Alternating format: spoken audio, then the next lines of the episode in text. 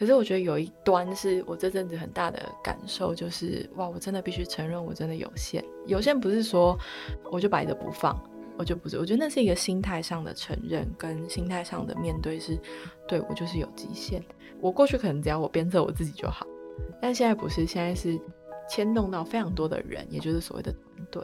那我需要用更多不同的视角去看这些事情。我觉得那又是另外一个面向的学习，因为我。发现自己的有限，所以我必须要更知道如何去同理其他的人，或者说怎么样让大家的有限也能够更健康的去面对现在要遇到的事情。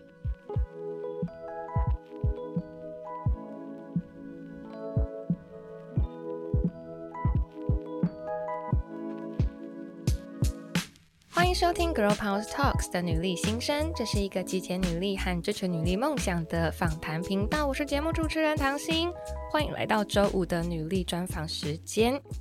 今天呢，我们要分享的女力故事是一个将自己定位成策展人的教育创业家。那小时候呢，诶，不知道大家回想起小时候啊，跟自己的家人，好跟爸爸妈妈的沟通，大家有什么样的想法跟感受呢？好，的记忆当中。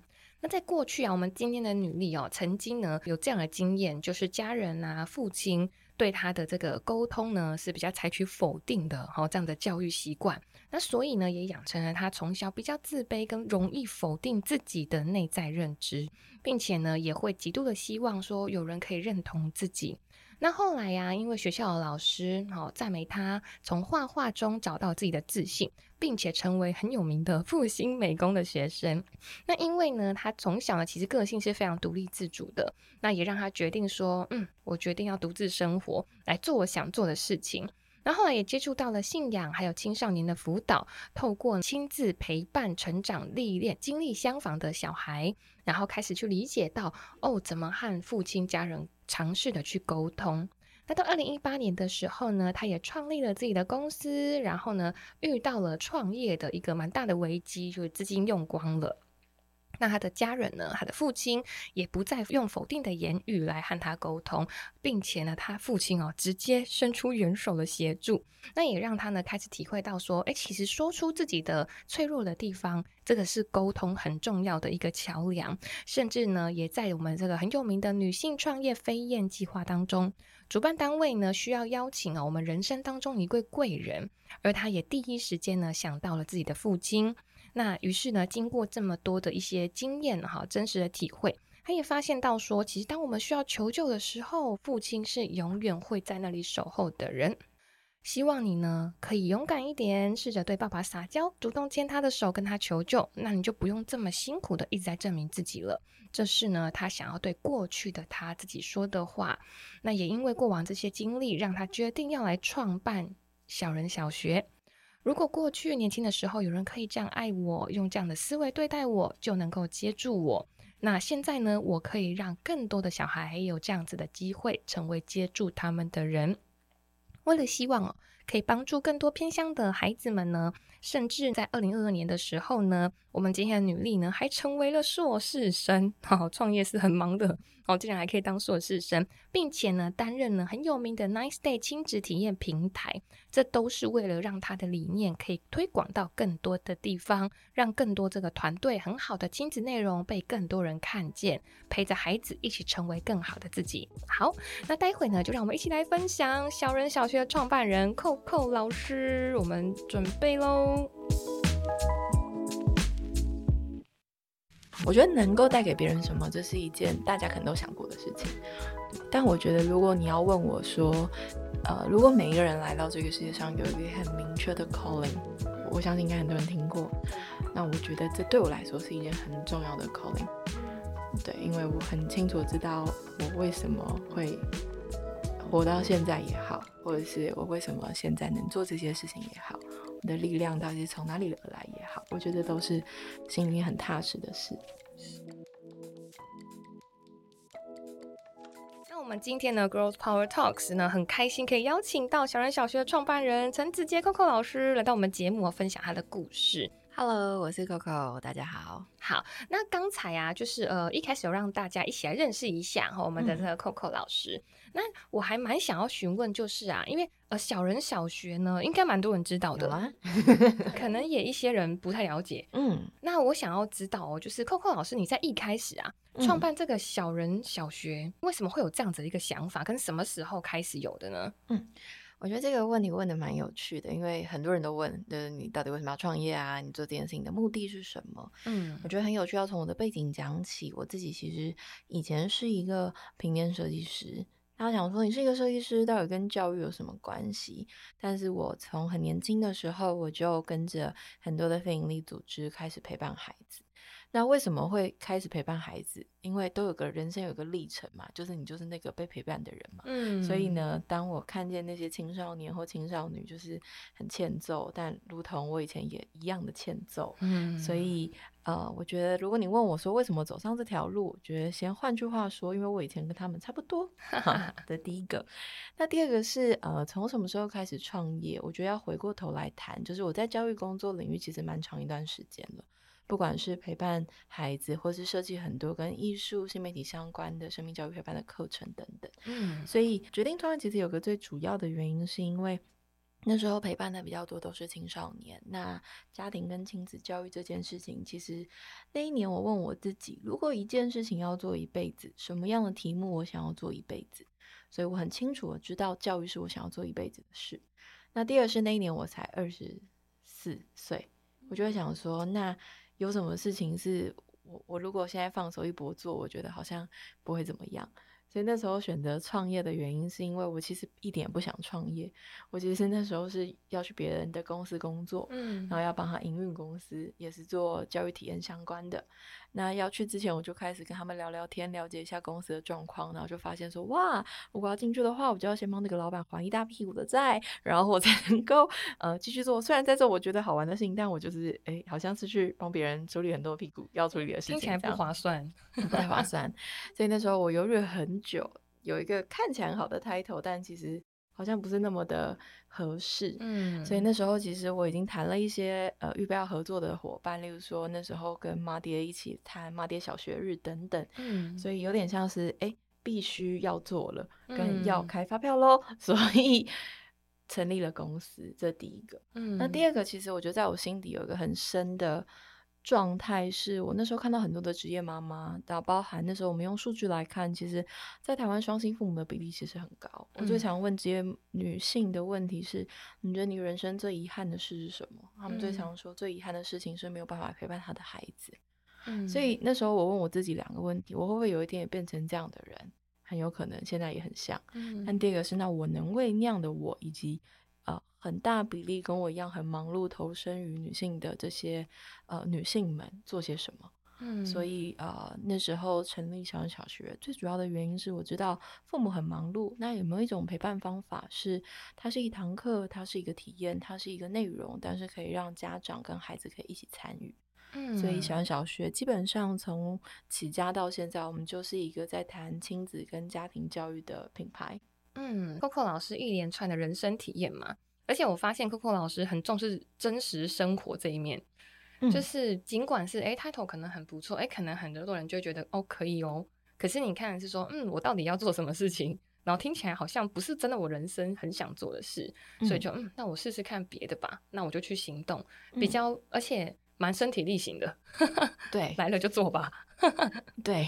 而且我刚刚觉得一件很好笑的事，就是因为我自己也是老师嘛，嗯、那我以前也教过学校，然后呢，我有跟 Coco 老师完全一样的想法，就是呢，会遇到很多很皮的小孩嘛，就是小孩。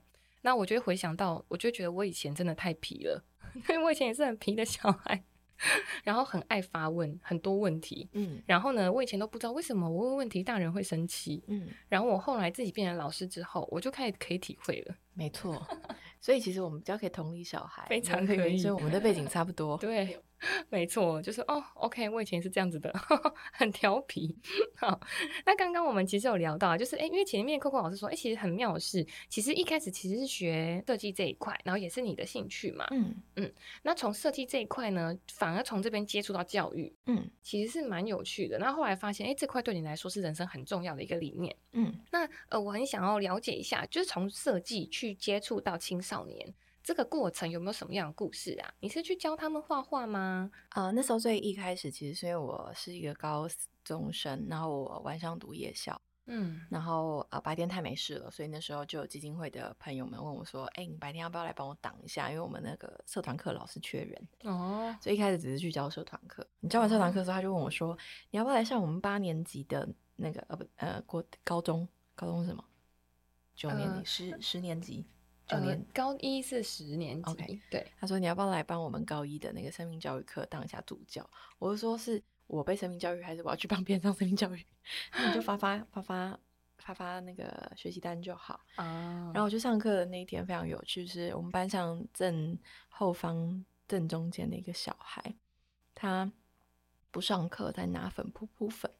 然后我就问他说你要不要上课？他说我不要。我就说哦，好啊，那如果你愿意上课的话，我可以推荐一个好一点的粉扑给你。然后他就说我不要，然后我就 说随便你啊，然后我就走了。但也因为我走了之后很有趣，下课我就收到了一封信，那封信上面就写的说，我从来都不相信任何一个老师，但是我愿意相信你看看。对啊，所以那时候我十七岁。然后我觉得，在我的世界里，所有人都定义我就是一个可能跟他很像的小孩，嗯、不认真读书、念夜校、忤逆爸妈，所以很不孝的这些标签其实都在我的身上。嗯、所以好像第一次被一个人重新的信任，跟重新的去思考我到底是谁，为什么？我会有这样子的被别人信任的状态，是，也就从那时候开始，跟着邀请我去的基金会开始去服务很多的孩子。我觉得那是一段重新认识自己，跟重新陪伴孩子，也陪伴自己的过程。嗯，嗯，所以就从那时候一路到现在，那我觉得这个过程很不容易的是，虽然方式。不断的在改变，例如说从青少年辅导到后来大学毕业，到用设计了啦，到后来自己创业，到做些刚可能唐心讲一大堆微博的事情。我觉得至少起心动念是不改变的，但手段跟目的可能不断的在调整。是个很感人的故事诶、欸。你说浪子回头的故事，浪子回头，然后让所有的浪子们 感受到 你回头的这一块很可爱。对啊，就是透过一个真实的跟人跟人之间的用生命影响生命的过程。嗯，而且我刚刚就突然想到一句话，就是不是有一句话说什么呃？人生当中的裂缝，就是光可以洒进来的地方。嗯，蛮合理的，蛮合理的。理的就是，哎、欸，我经历过，哎，然后跟他很相似，这样子。嗯、那刚刚因为这个故事啊，也聊聊到说，哎、欸，我以前好像没有这样子全然的被相信过。嗯，那是因为 Coco 老师从小跟家庭的相处，跟父亲的相处，是呃从小就很容易被否定吗？嗯，我觉得是、欸，哎，嗯，我觉得那个否定感会来自于。我的父亲是一个标准很高的人，所以我觉得我永远都达不到他的标准。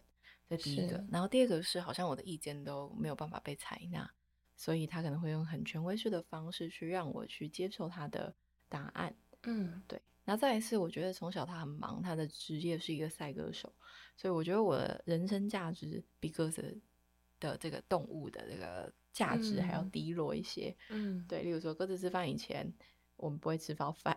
鸽子先吃，鸽子先吃，然后鸽子要先被喂饱之后，我们全家才能出去玩。嗯、然后他们吃饭前要回到家。嗯，我觉得那个思维其实是嗯很难去马上表达的。嗯，对，但呃，所以其实从那时候从小开始，我觉得我我算是一个非常非常独立的人。嗯，但我觉得我也是一个。我想要做什么，我就会用尽我各种方式去说服身边的大人，或者是用各种拿翘的方式去做到我觉得我想要做的事情。是对，但换言之，其实我觉得那也是一种证明。我想证明给你看，其实我做得到，嗯、我不是你想象中的那个样子。嗯，嗯就是其实我也可以像这一块。对，嗯，那呃，像有这样的感受啊，就是对于一个小朋友、小孩子来说，其实他在面对很多事情，或是对自己的信心，其实也会从这个时候开始建立起。嗯，就是从家庭开始，嗯，对啊，所以这块其实也跟 Coco 老师后来会做这样子这块教育是很有关系的，对不对？嗯，我觉得换言之，我算是一个幸运的人，但我的幸运并不是因为我真的很幸运，我很常这样说，嗯，就是呃，我印象很深刻，就有个长辈很常跟我说，你就是一个很幸运的女孩，嗯，然后我就一直不懂哪里幸运，我后来其实比较理解了。哦，因为十个有八个可能并不一定会长真，他可能会继续过得很开心、oh. 啊。但我觉得那时候有一个很大的关键点是，那时候我被呃一个基金会邀请去学校，那那个基金会背后其实是一个牧师成立的。嗯，那那时候牧师他就很在意就是青少年的生命。嗯，所以我觉得我常在想是，如果不是有一群可能离青少年很遥远的阿伯和阿姨愿意投身。在青少年的服务里面，我我其实是没有这个机会的。嗯，对，他如果没有想到我，我也不会有这个机会，也不会突然遇到那个小孩。这一切你好像很难讲，但我觉得他就是一个不可预期，但是是一个蛮好的安排。是，就是有一些的感觉上的不幸运，加上一些幸运。他弄在一起，变成一个人生很好的礼物。对啊，所以我都说他是一个最好的安排。有一句话讲说，哎、欸，老师很喜欢想到一些话，嗯、就是以呃短时间来看会是悲剧的事情，长时间来看会是喜剧。对，嗯，短时间看是不幸的事，长时 间看是蛮发现还蛮好的。对。真的，那我们刚刚前面呢、啊、有聊到 Coco 老师，他做了很多的事情嘛。嗯，那其中我记得有一个是这个，应该是小人小学其中一句很棒的话，就是也是跟我们的亲子呃相处是非常有关系的。好，这句话呢说，大人们请蹲下，倾听孩子的声音。嗯，好，那我觉得这句话很棒。那想听听看 Coco 老师是什么样的经历，让你讲出这一段这么深刻的一句话呢？我觉得这件事情蛮有趣的，因为整个小人小学一直在谈的一个概念，就是请大人蹲下来。蹲下来这件事情，它代表的是我跟孩子有一样的高度，我跟孩子有一样的视野，跟我跟孩子有一样的眼光。我觉得对于大人来说，要能够选择听孩子的声音，在我们创业这六年之前，其实是很难的。嗯，也就是说，在六年前，我觉得台湾的氛围有亲子共学，有谈儿童人权都有，但是我觉得那个相较的比例是较低的。所以换言之，是我觉得这五六年这件事情，包含这些概念，其实是逐年上涨的。嗯，包含教育的思维在改变，包含在谈素养或创新等等这些事情，其实都在影响着整体的氛围。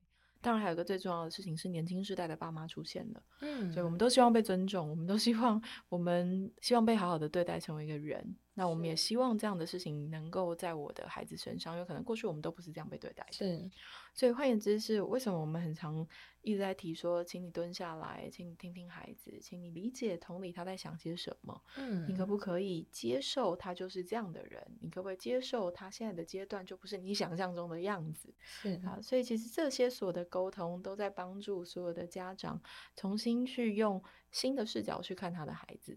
嗯，那第二个是我觉得也是让家长有一个机会用另外一个视角去看看自己。嗯啊，因为如果我常用上对下的关系来看孩子的时候，我就那个状态是嗯不是平等的嘛，这第一个是。可是如果换言之，上对下很多的时候会是在是非，或是嗯你觉得对，但是那他觉得呢？那那那他难道没有？他的视角吗？他难道没有他的观点吗？嗯。对，所以我觉得这是我们很常讲的话，是希望父母亲能够用另外一个角度来看孩子跟看自己。是，这其实是一个很大的议题，因为我自己过去是做教育的嘛，嗯，但是我是比较偏向就是真的就是补教业这样子的教育，嗯，但我其实最认为的是一个小孩的成长。他的品性啊、品德，对看待世界的方法，这才是最重要的一件事情。因为当他这些事情可以被通畅之后，他其实要做什么，跟他会知道自己要干嘛，他就会去做他应该要做的事情了。嗯，但这中间如果有阻碍的话，他就是不会好好的做你认为他好像该做的事。我觉得这件事情很有趣。如果要认真来讨论的话，你会发现说，我们指示他要做什么。跟他自己想要做什么，就会产生两种完全不同的动机跟想要学习的可能。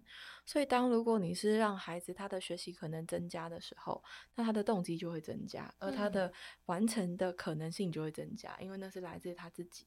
但如果不是呢？是来自于别人叫他做什么，那这件事情就会一直是往别人说的事情做，所以那个反抗跟阻力就会增加。没错，而且而且这个有两点哦，如果他反抗了，那阻力就变大嘛，就会产生问题。另外一种是他不反抗，他可能就会变成一个长大之后看起来不反抗，对，他长大之后就会是一个不反抗的人，嗯，或是他反作用力可能有一天会突然爆炸。对，就是这怎么走都好像是不太顺，嗯、好像不太对。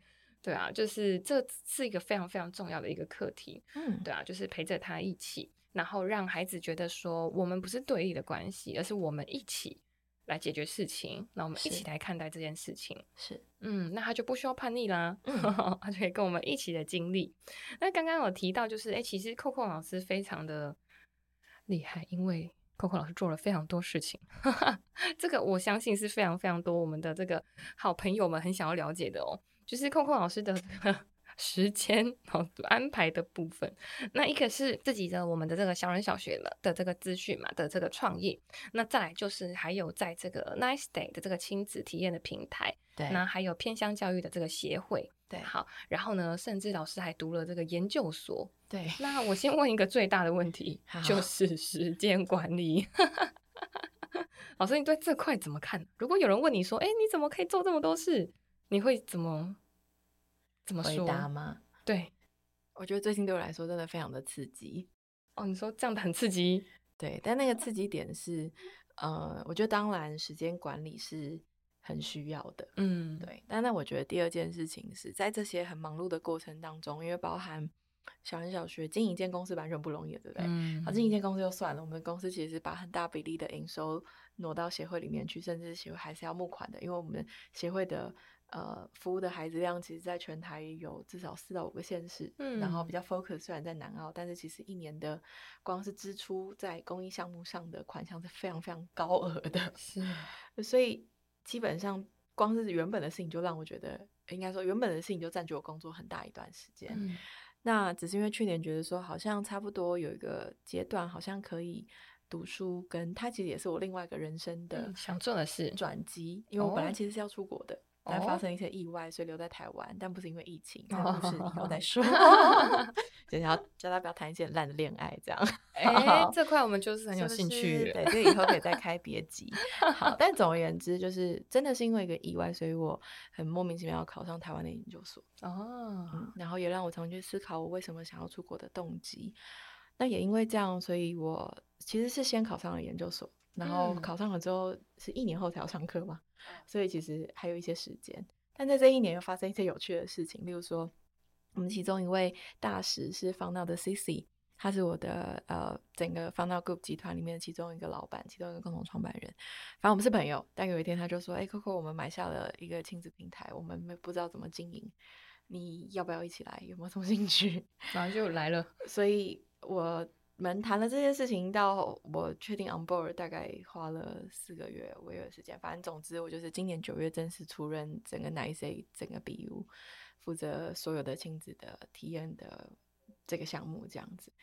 对，所以你问我说这是我预期的吗？其实都不是哦，就是顺着来了。对，就。想想就来吧，但换言之，其实是因为我有想过这个问题，嗯、就是我有想过说，诶，小人小学在未来有没有可能变成平台？有可能，因为我们其实大概六十到七十 percent 的用户跟客户不是一般的应对家庭，其实我们是帮很多的，比如说观景台啊、大型的牧场、商用空间、饭店啊，帮他们。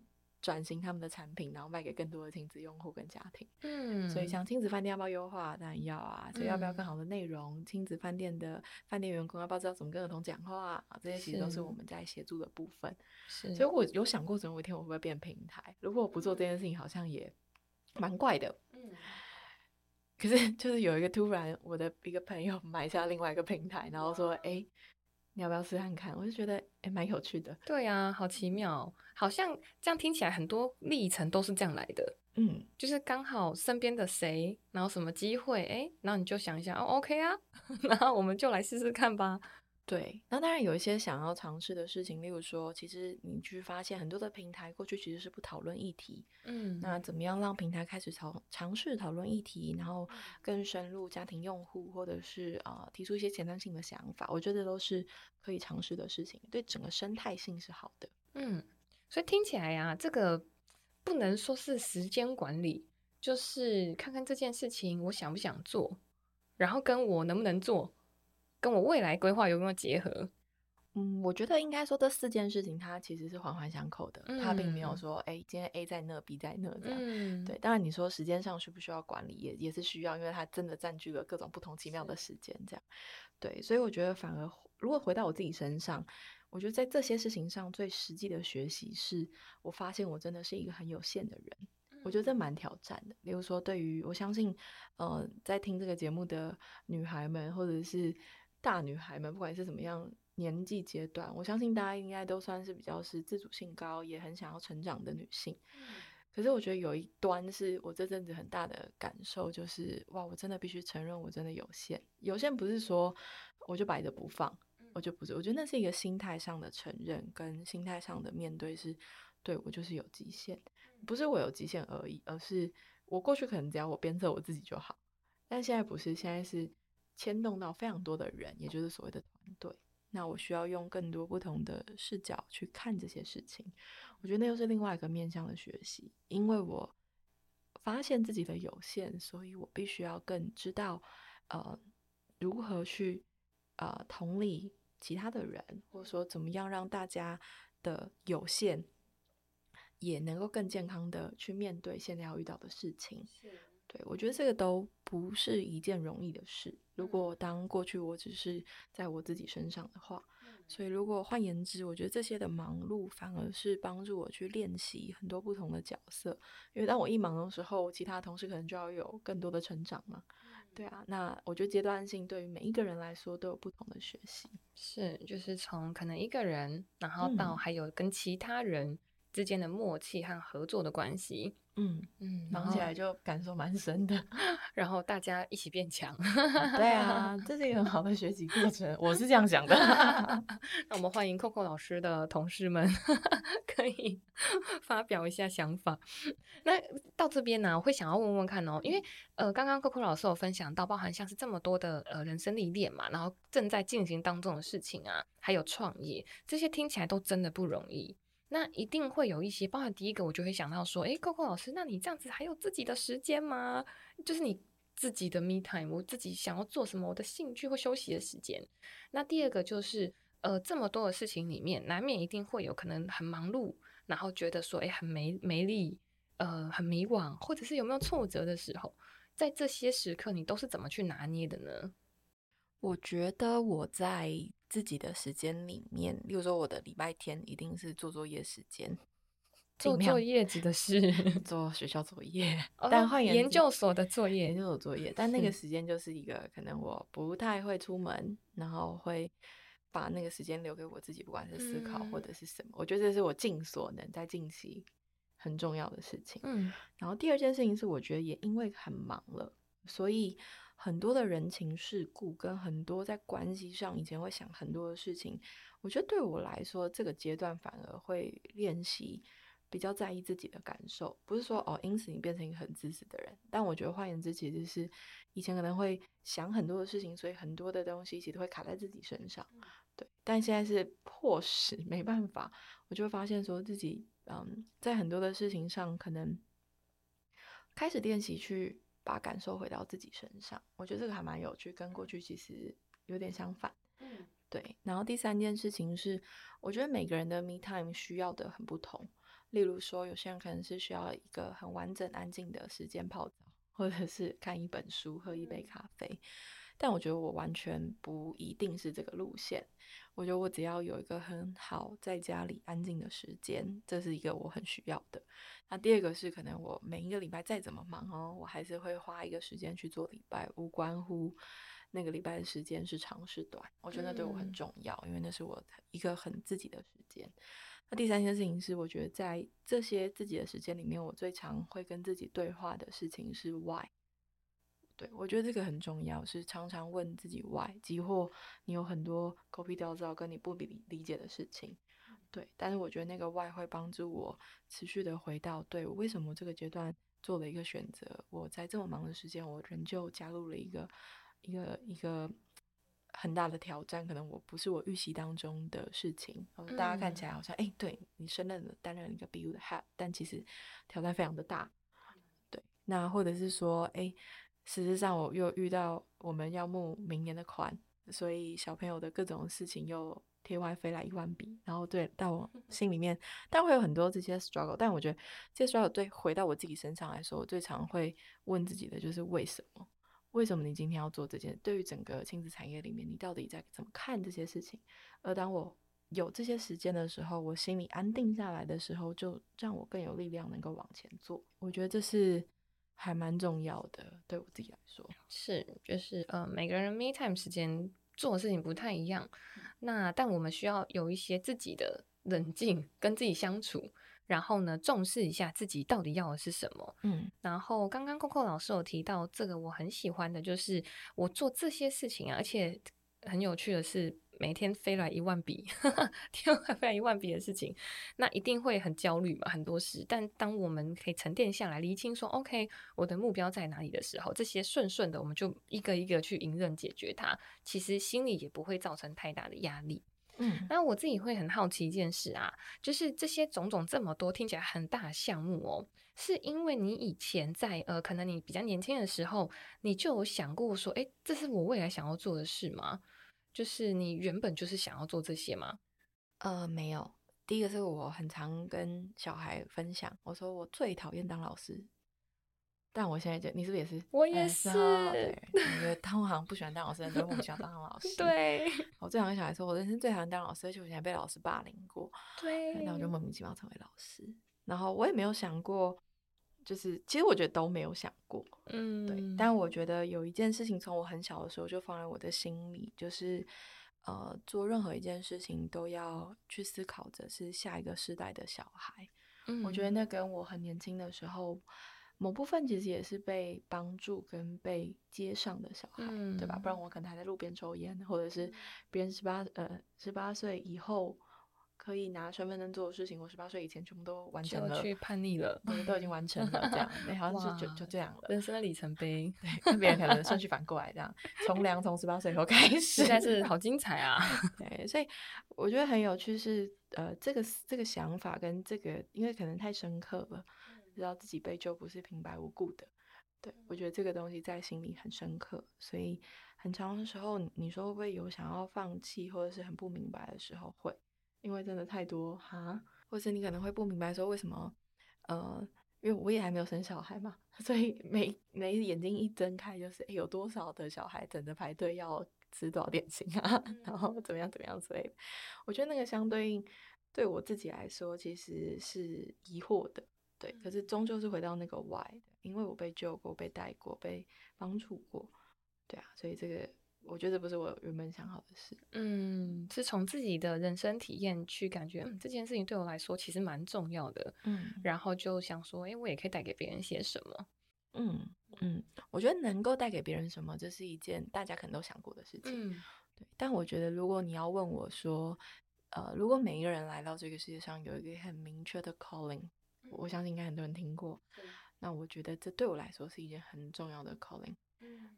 对，因为我很清楚知道我为什么会活到现在也好，或者是我为什么现在能做这些事情也好，我的力量到底是从哪里而来也好，我觉得都是心里面很踏实的事。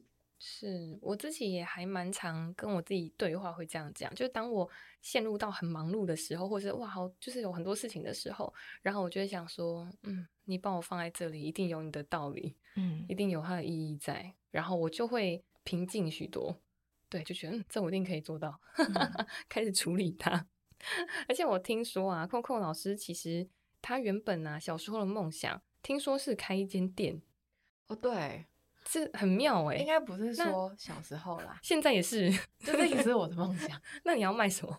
我就超想卖水饺，跟超想卖美酒，就因为你喜欢喝酒跟吃水饺吗？欸、对啊，是不是答案很简单，太太妙，因为我很想开鸡排店哦，真的，你也爱吃鸡排？我很爱吃鸡排，然后但后来是因为朋友说，你开鸡排店，你以后就再也不会吃鸡排了，那我就觉得不行，哦、我人生不能少了这个乐趣。我其实是后来有意识到一件事情是，是我用梦想来形容它。我朋友最常问我的是：“你其实很容易可以完成那个梦想。”我说：“对。”但现在对我来说，它不是我完成我梦想的时候啊，以后再说，嗯、以后再说。嗯，但它还在你心里，它还在我心里啊。哇，那是真的想哎，真的想，而且我 想要打算扩大这间店，以后迈向养老院迈进。你说从水水饺店跟养老院的结合吗？很棒啊！好棒！欢迎大家来 COCO 养老院吃水饺跟喝酒。哎、欸，不错吧？听起来好开心哦！送我一份。哎、欸，我跟你说这句话，我听到超多人说，我们现在可以收预约款。有说的人都先收，对，先收起来。那现那现在 COCO 老师啊，就是在那个小人小学啊，嗯，有这个策办很多活动嘛。那我也听说，就是呃，最近也有一些活动吗？或者是有什么样的一些项目？嗯，那每到年底都是我们。呃，协会还有我们各样的人会为这件事情努力，也就是我们会募明年我们在乡村呃，在南澳地区有大概 take care 了大概七到八个部落的小孩，嗯，然后平均每天下课大概有三十多个小孩会挤爆我们的空间，然后我们除了这个以外，就是我们还会去学校里面帮老师们上课啊，或像今天他们我们有一台带小朋友改装的艺术车，今天开到花莲去帮花莲新城国小的小孩。等等，总之就是我们每一年的年底都会办一个亲子公益演唱会，去募明年的款。然后基本上我们今年的演唱会就是你买了演唱会的票，然后它就等于是同时 support 明年的呃点心费啊、房租啊等等。所以我觉得这也是一个很棒的机会，让大家更多的认识我们在做些什么。嗯，只要你搜寻小人一号，或者是搜寻爱的大冒险亲子公益演唱会，大概都会找到今年的版本。是非听起来非常的精彩，非常非常的精彩。对啊，而且这策划跟练习筹备了一年，那同时还可以支持就是这么多的小朋友们，就是非常有意义的一个活动。嗯，嗯，那今天呢，就是聊了很多，那我想要问问看，这个 COCO 老师，你觉得你的女力精神是什么呢？我觉得我的女力精神是很诚实的面对自己的有限，但是很勇敢的面对未知的事情。嗯，面对自己的有限，然后勇敢的往前，然后面对所有的未知，真是太巧了。我我这礼拜才看了一本书，然后类似他讲说，人生的幸福攸关于你在未知当中能不能够美好的自处。哦，那我想当挑战越来越多的时候。你可以有一个更勇敢的心的时候，你的练习越多的时候，你就越知道怎么跟自己自处，真的越来越扩大。好，那因为我们这是女力新生哦，也想问问看 COCO 老师有没有对你来说，你认为她很有女力精神的女性，未来也许我们可以邀请她一起来跟我们聊聊。呃，我觉得我想推荐一位老师，她跟大家的，就是。